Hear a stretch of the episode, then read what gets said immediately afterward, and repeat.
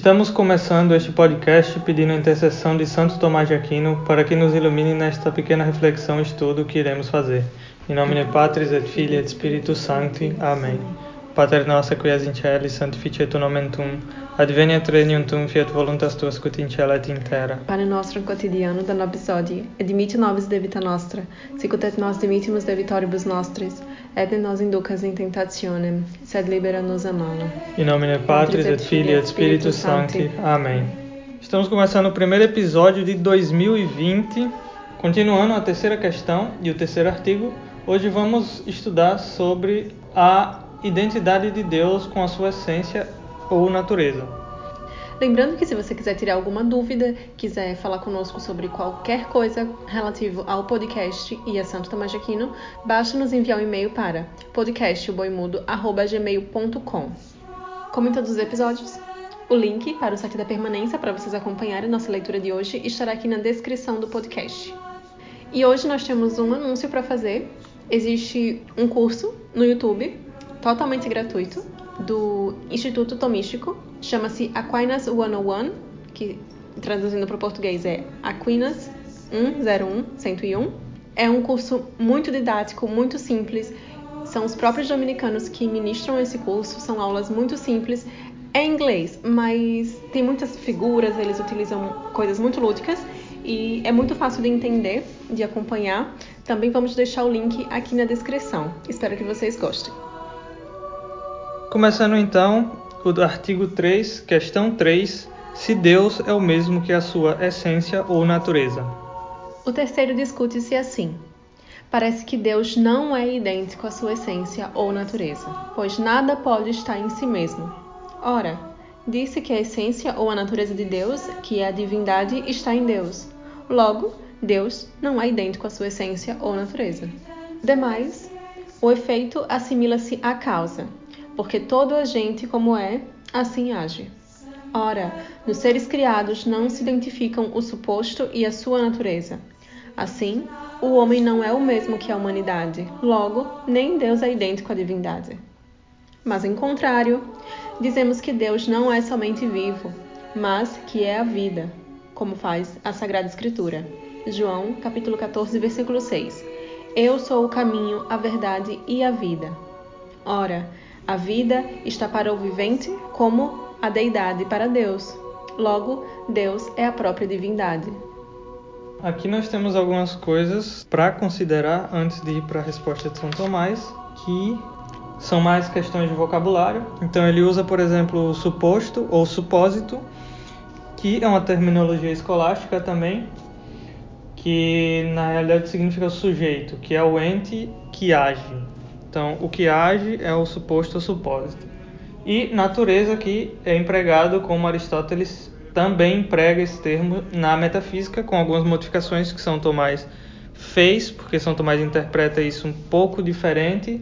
Então, nessa estrutura aristotélico-tomista, a natureza de alguma forma engloba a Deus, porque ele é o primeiro agente dessa corrente de natureza, e na filosofia de Aristóteles não englobaria. Então a natureza aqui é a essência ou substância das coisas que tem nelas mesmas os seus princípios de atividade. Isso fica claro quando irmos para a parte do Respondeu, onde São Tomás vai falar sobre o homem, a natureza do homem e assim por diante. Eu não vou ler a resposta da, da Suma em si, eu vou ler a resposta da Shorter Summa, que o próprio São Tomás fez, porque ela é mais concisa e mais clara. Então, é, procede-se assim: a essência de qualquer coisa é aquela qual é significada pela sua definição. Isso é idêntico com a coisa a qual é a sua definição, a não ser que, per accidentes, ou seja, por acidente, alguma coisa for adicionada àquela coisa definida sobre ela ou nela.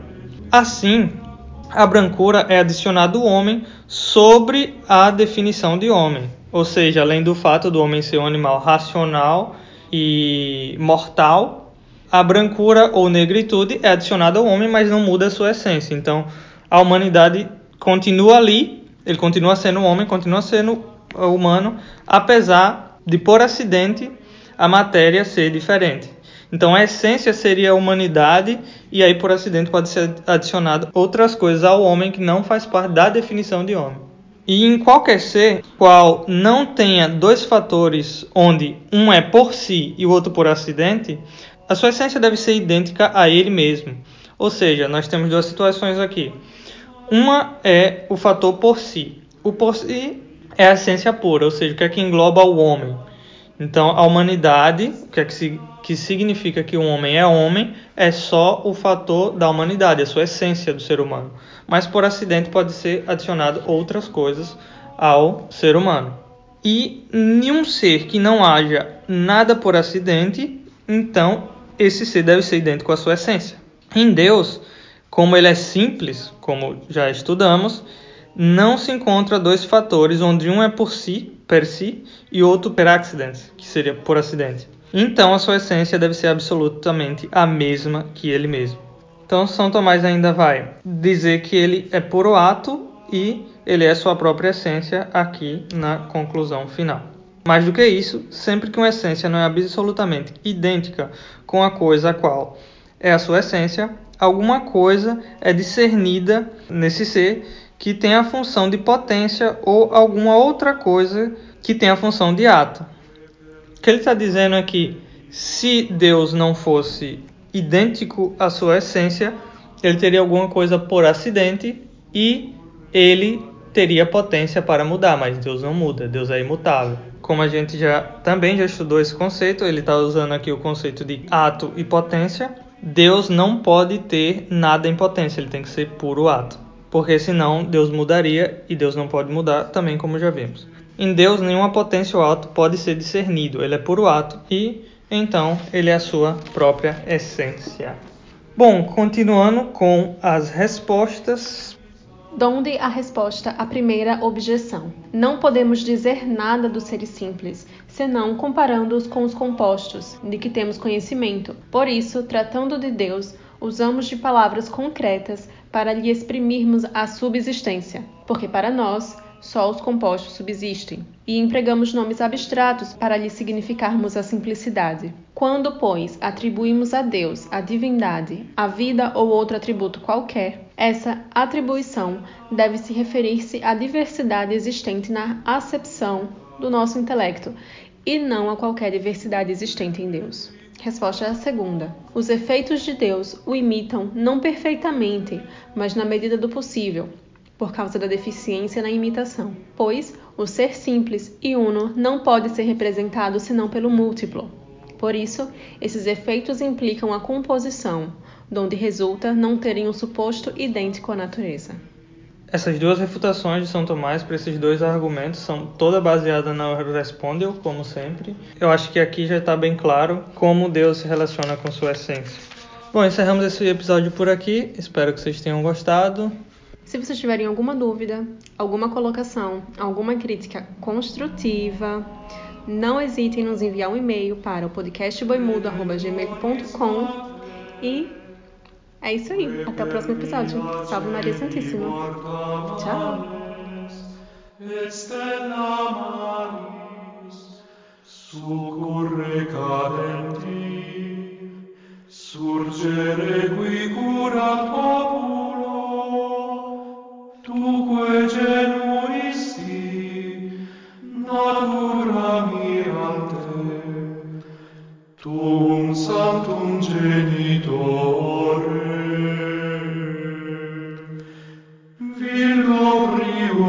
apostelius Gabrielis amore sumens silodae peccatorum miserere